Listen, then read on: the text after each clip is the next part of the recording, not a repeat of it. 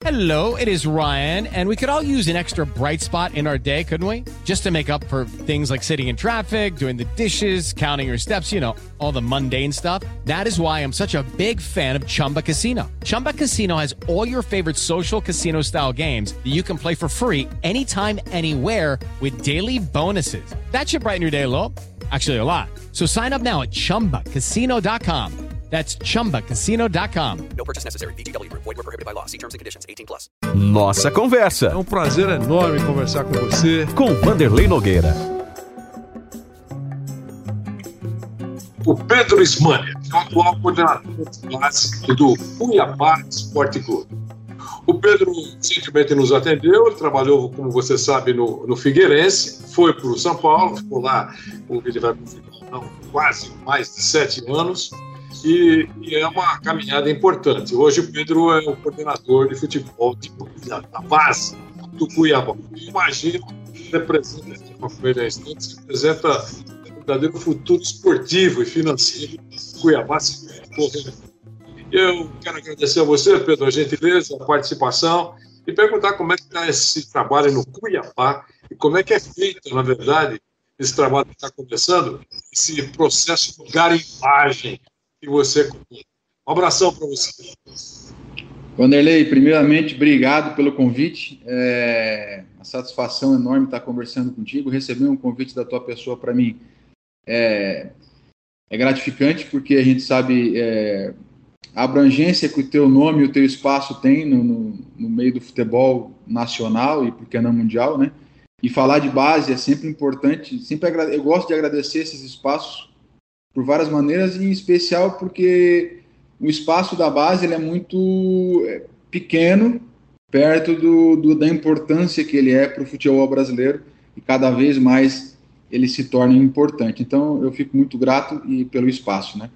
Ah, aqui no Cuiabá me apresentei a, cravando hoje 30 dias, né? Então depois de um período conversando com o Cristiano, que é o vice-presidente do clube, entendendo a, as propostas, entendendo aquilo que o Cuiabá acredita que é possível fazer nas categorias de base. É, eu ainda estou num momento de anamnese, de observação. O clube se estruturou e vem se estruturando muito bem é, na, no profissional, né, Vanderlei? A gente sabe disso, a gente vê a evolução. Um clube que hoje joga a Copa Sul-Americana e, e, vem crescendo e se organizando, né? Um clube que é empresa, né? Já nasceu empresa, um clube que, embora se tornou SAF depois, mas desde, desde a sua da, da, do seu nascimento ele já nasceu empresa, então ele tem uma uma filosofia de enxergar o futebol de uma maneira bem profissional, né? E eles estruturaram inicialmente o profissional e agora me procuraram nessa minha nessa minha saída do, do antigo clube para estruturar a categoria de base. E assim a gente vem iniciando os primeiros passos, passos bem é, humildes nesse momento, mas com, com planejamento de, de, curto, médio e longo prazo, e que a gente aposta que pode ser. Que, que a gente aposta no sucesso desse, desse projeto, desse planejamento, Vanderlei. Pedro, a, a, a, garimpagem que eu perguntei para você, como é que é feita no, no Cuiabá? É, que faixa etária, por exemplo, que interessa? Claro que você tem um projeto aí. Então, e como é que é? É, é só para a moçada da região? É, existe é, outras, outros espaços de observação? Como é que está sendo feito esse trabalho? Então, é, quem trabalha com base, especialmente os clubes que têm uma captação abrangente, né, os clubes grandes, dito grandes hoje, e que possuem já uma estrutura nas categorias de base, é unanimidade que a região é, centro-oeste tem um potencial enorme de captação de atletas, né? É, muitos atletas, inclusive que eu trabalhei no São Paulo, que é o caso do Brenner, o caso do Valse, são meninos que são aqui da região, é, e dentre outros, né, espalhados por esses clubes do Brasil inteiro e no mundo, né, eles saem, dessas saem dessa região centro-oeste, que é uma região que até então possui, um pouco, possui pouco investimento, certo? Mas possui um grande potencial de captação de atletas. É, então, como planejamento, como proposta de, de, de, captação nesse primeiro momento, a ideia realmente é, é, focar na nossa região, focar aqui nessa, na região do Centro-Oeste, de Cuiabá, do Mato Grosso, né? Podermos ser a grande referência aqui de captação da nossa região e a partir daí sim, por que não a gente expandir isso para o Brasil, né? Mas a gente precisa focar muito bem, estruturar bem a nossa, a, a, nosso processo de captação aqui da região, uma região rica, mais uma vez eu falo, né? E para que a gente possa realmente dar é, prioridades pra, e oportunidades para os meninos aqui da região que têm esse potencial e que a gente pode lapidar eles e, e transformá-los em, em, atletas profissionais, né? especialmente, primeiramente para o clube e depois para o mercado. A faixa etária qual é? A faixa etária a gente trabalha com. Na verdade, a gente tem uma, uma distinção aqui, né? De, de 9 anos até os 13, é, a gente já faz, tem feito monitoramento. Nesses 30 dias estamos começando a organizar, né? Mas é uma, onde a gente pretende fazer o um monitoramento. Com 13 anos, nós já, já, já, o clube já possui aqui uma categoria sub-13, né? E a partir daí, ele tem esse vínculo com o clube, né? Com 13 anos, ele já começa a ter esse vínculo com o clube de treinos, de, de responsabilidades, de comissão técnica, de participação de torneios é, dos 13 e a gente está indo uh, até o, o sub-23. Entendi. E, e, o, que é que essa, o que é que essa moçada recebe? É, apoio, recebe abraço, é, de alguma maneira é, é, recebe algum tipo de incentivo, de ajuda? Queria que você falasse sobre isso. Perfeito, perfeito, perfeito. Vai receber o abraço também, vai receber o, o apoio é, profissional, né? é, possui, e a partir dos 13 anos, possui também uma ajuda de custo, né, para que eles possam se deslocar, para que eles possam, é, enfim, ter um vínculo a, um pouco maior com o clube, né. A gente está, junto com, com o Cristiano, que é o vice-presidente, organizando também e colocando métricas para isso, para é, bonificações e, e métricas para esses atletas baseado na performance deles, desempenho deles, né? Para que a gente possa ter gatilhos já desde essa dessa idade até o sub-23 de promoções e tudo mais. Mas por enquanto é algo que a gente está estudando ainda, entendendo, precisamos é, reformular muita coisa, né? Construir e reformular muita coisa nesse sentido. Eles procuram o clube, são procurados pelo clube e eu queria que você falasse sobre isso, porque imagino que não exista, mas se é que existe, se existir, você vai falar. Não exista, não exista mais aquela chamada antiga peneira, né? É, que o cara tem 10 minutos para mostrar alguma coisa no service, ou mostra que é um Pelé jovem, ou vai embora depois de 10 minutos. Como é que é isso? É, essa peneira aí, ela, ela era muito usual, né? Anos anteriores, eu, eu, eu inclusive enquanto ex-atleta na, na, nas categorias de base, passei por algumas delas e muitas vezes a gente, os meninos acabam nem encostando o pé na bola, né? E não tem a oportunidade de mostrar o potencial que eles têm, né? É, nós aqui nós temos é, uma parceria com muitos projetos da região. Aqui é uma região que tem bastante projetos, né? De meninos mais novos a gente é muito próximo e cada vez mais é, está se aproximando deles, né? É, inclusive, após o nosso, nosso bate-papo hoje aqui, eu vou, estou indo pessoalmente fazer algumas visitas nesses projetos para que a gente possa ter uma fidelidade cada vez maior com eles. Já existe essa fidelidade, mas a gente quer aproximar cada vez mais. E esses projetos são os grandes fomentadores dos meninos aqui para as categorias de base, né?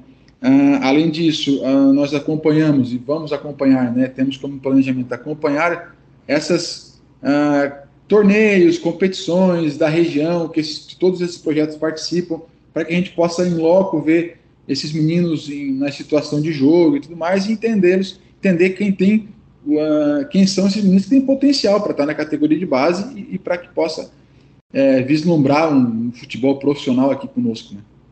Entendi. Pedro Ismônia, quanto tempo você ficou no São Paulo? Essa é uma conta que eu nunca fiz, Vanderlei, mas eu fiquei. Vamos lá, eu entrei no São Paulo no ano de 2017, então eu completei cinco anos de São Paulo, né? Foram anos é, gratificantes, um ano de anos de muito aprendizado, isso eu posso afirmar para vocês, aprendizado em todos os sentidos, né? A gente a gente acaba amadurecendo em, em diversas áreas, né? Não só na parte técnica, mas é, o São Paulo é um clube muito grande que nos proporciona aprender bastante coisa em, em, em vários setores da vida, né? Eu posso dizer assim. E... Por que saiu? Essa é uma pergunta, Vanderlei, que talvez não, não, não pode ser direcionada para mim, né? Acho que é uma, uma pergunta que ela deve ser direcionada para quem decidiu a minha saída. Eu, eu saí porque, é, pelo que me contaram, né, no dia que. É, no dia da minha conversa, que eu não tinha. Ah, eu não estava próximo das comissões e mas é algo que confesso para você, Vanderlei, para quem está vendo, ouvindo o podcast, para quem vai assistir, de que o que eu falei pessoalmente posso falar aqui, não tenho certeza, não concordo com, esse, com essa, essa declaração, porque eu sempre fui muito próximo das comissões técnicas, haja visto o dia que eu me despedi, tem uma foto inclusive no meu Instagram, com a minha despedida com todos eles lá atrás, eu me despedi, fui aplaudido pelas comissões no dia da, da despedida no auditório, o que me deu, deixou bastante emocionado, por sinal. É, não, é, não é simples a gente ficar tanto tempo no clube do tamanho do, São Paulo e, e na saída é, ser aplaudido pelas pessoas, né, pelos, pelas comissões. Então, o, o, o que alegaram para mim foi isso, Vanderlei. Agora, se realmente foi isso, não, não, não dá para eu te cravar. Né? Na minha conversa da, nesse dia eu fui muito franco com, com a pessoa que conversou comigo, né?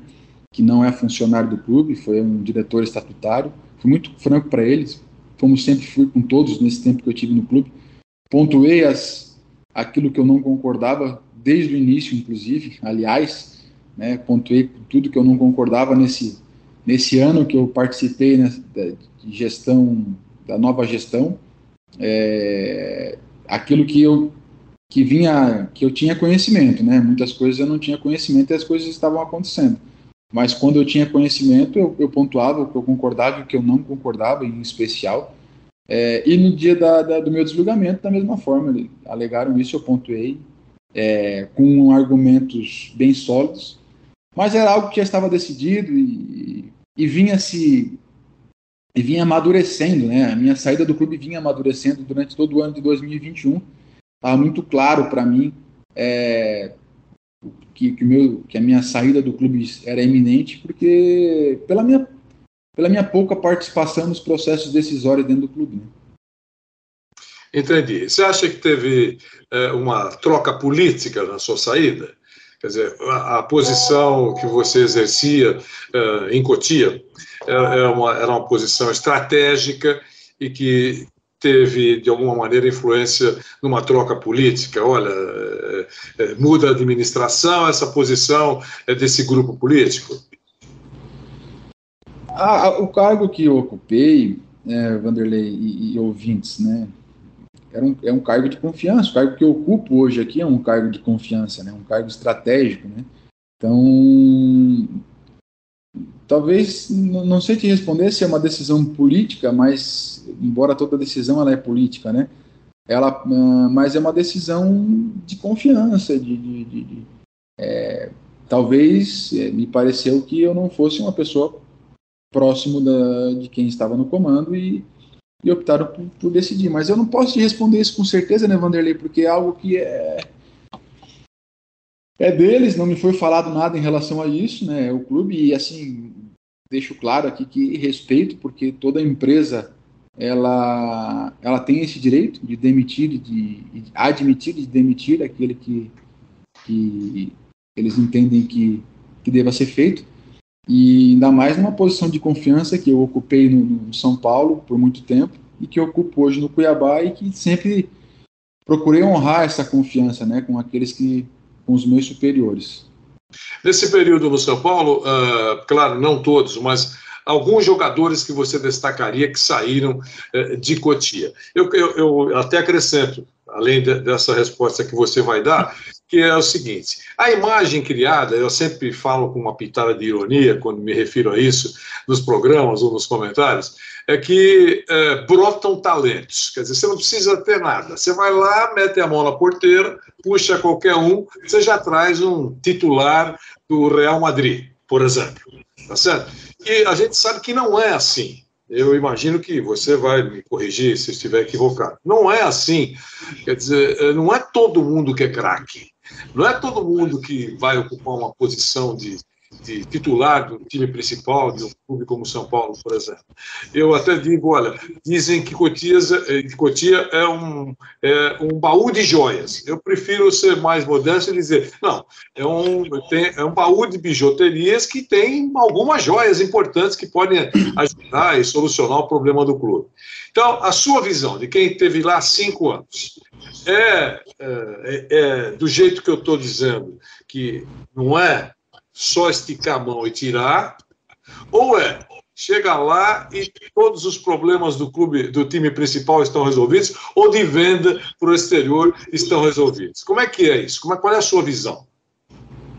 A minha visão, eu, eu te dou 100% de certeza de que não é não é o menino não chega não chegam futuros craques do nada ah, é, Primeiro que ah, por muito tempo é falado né, de dom, né? Ah, o menino tem o dom, tem, tem o dom para aquilo, tem o dom para isso. A gente, a literatura já está bem é, extensa nesse sentido, né, Vanderlei, de que ah, o dom ele ele é segundo plano muitas vezes, né? Na verdade, o que, que eu quero dizer com isso?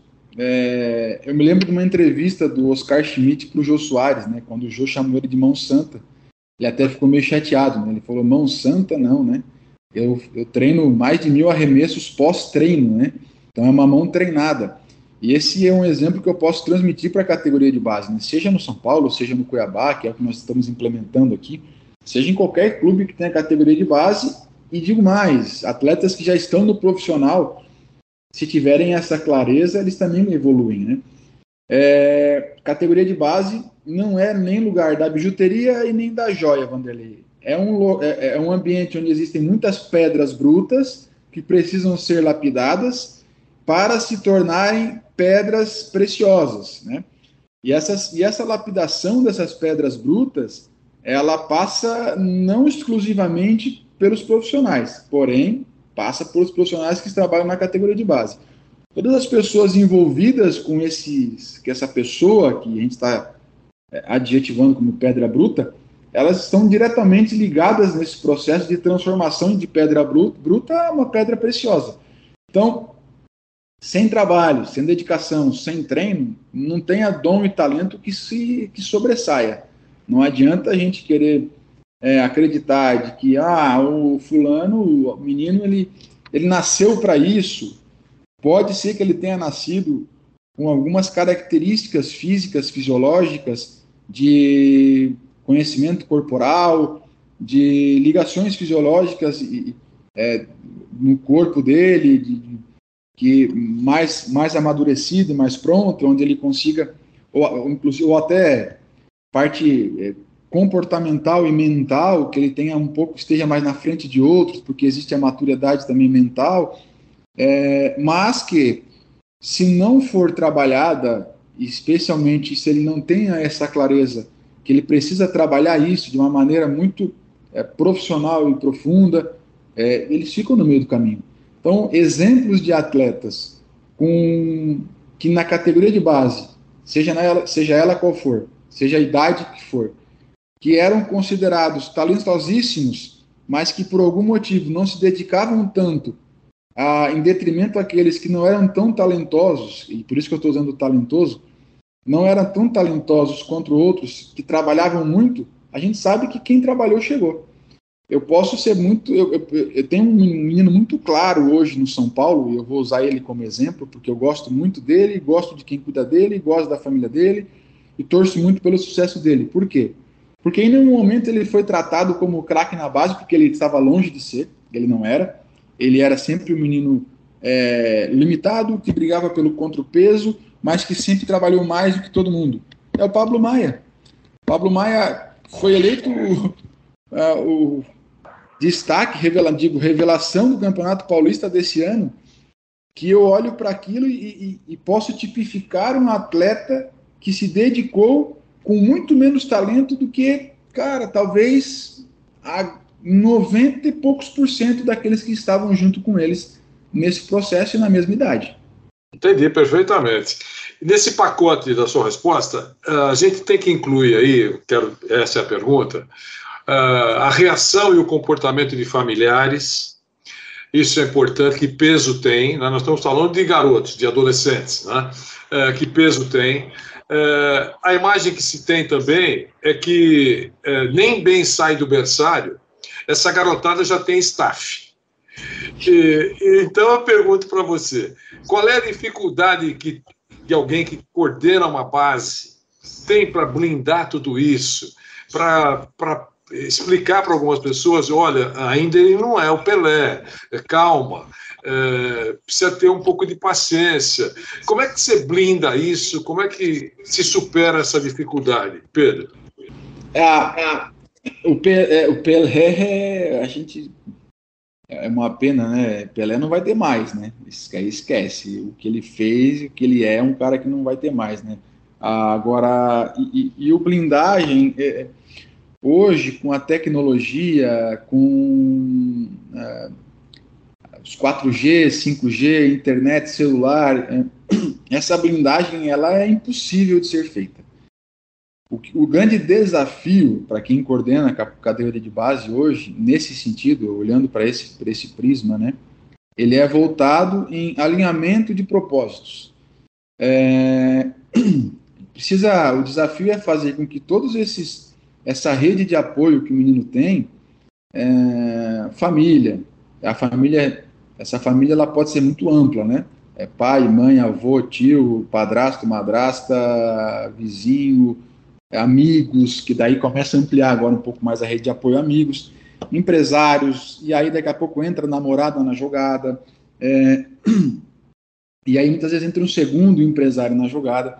Então, toda essa, essa turma, né, essa rede de apoio, ela precisa estar alinhada com os propósitos que é o propósito que o clube quer, que o atleta teoricamente deveria querer e que essa turma toda tem que querer é fazer com que entenda o processo de formação, de desenvolvimento né, dessa, dessa, desse atleta, dessa pessoa, para que ele consiga chegar o mais pronto possível no profissional. Por que, que é o mais pronto e não pronto? Porque chegar pronto é um.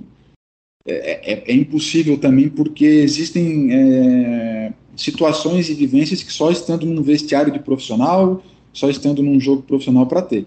Então, um grande desafio, na minha visão, é esse: fazer com que todas essas pessoas é, tem o mesmo alinhamento de pensamento que o clube tem nesse processo de, de desenvolvimento.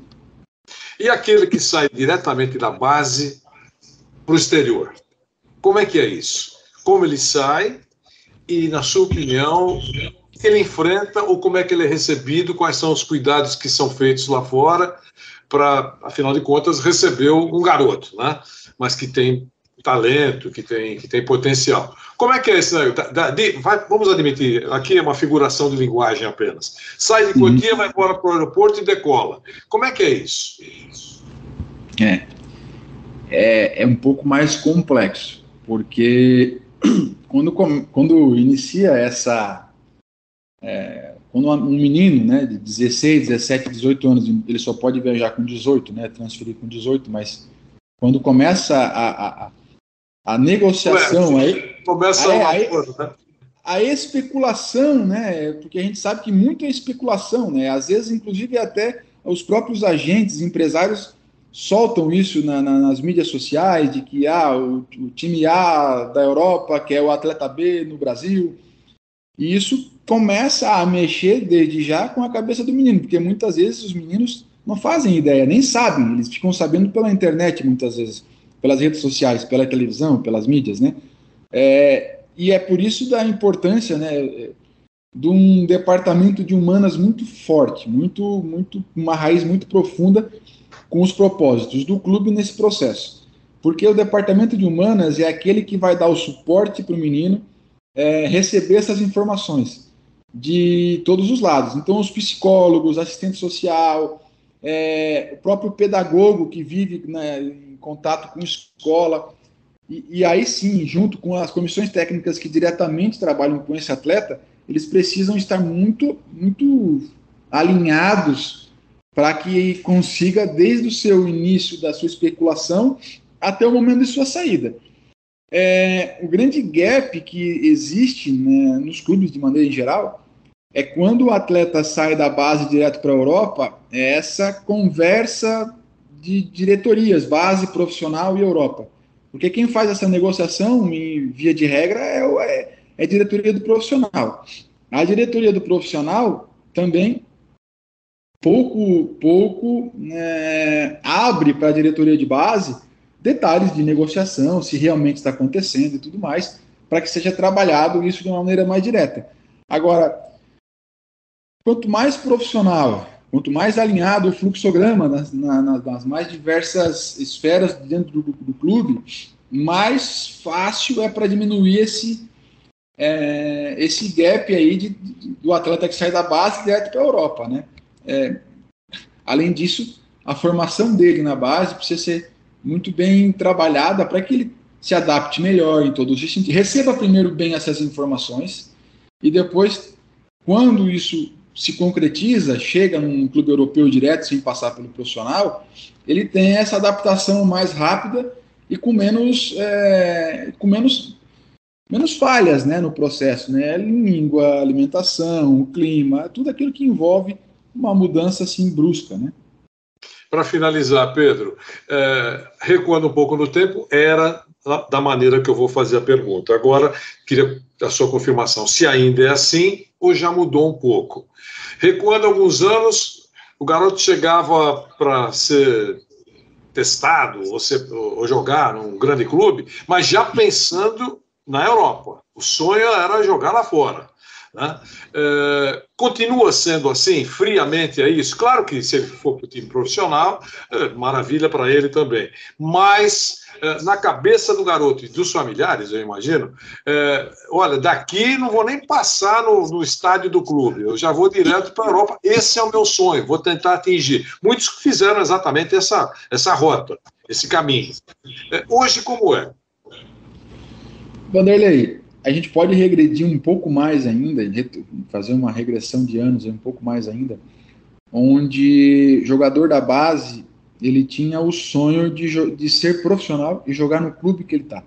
Certo. É, e depois, é, com a globalização, com essa, mais uma vez, né, e não é culpando ou achando que isso é um problema de maneira alguma, porque a internet, a globalização, as informações cada vez mais rápidas e ao mesmo tempo. E com isso, com tudo isso, a transmissão dos jogos é, da Europa para o Brasil.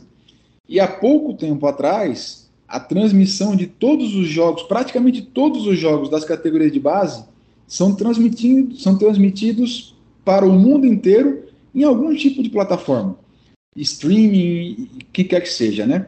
Ou TV aberta.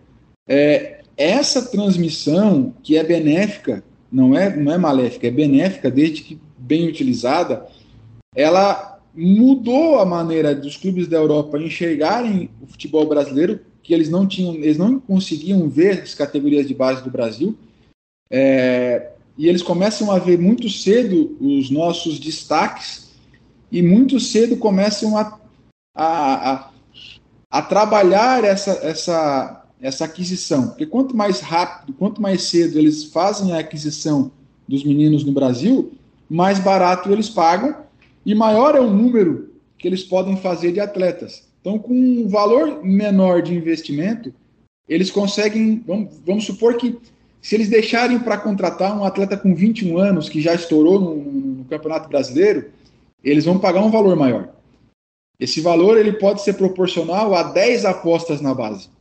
Se 10 apostas na base, uma se concretizar, ela vai dar um retorno muito maior do que aquele de 21 anos que ele contratou. Então é uma conta que eles já aprenderam a fazer muito antes que nós e que, e que uh, naturalmente os meninos, família, eles começam a eles, eles vendo essa possibilidade, eles já visualizam. Não, é, é praticamente é, é difícil segurar essa emoção que eles têm de poder jogar numa grande liga mundial, né? Uma das, das ferramentas, né, e das estratégias que eu usei nesse período que eu é, estou começando a aplicar aqui é a questão da fidelização da família uh, e do atleta com o clube.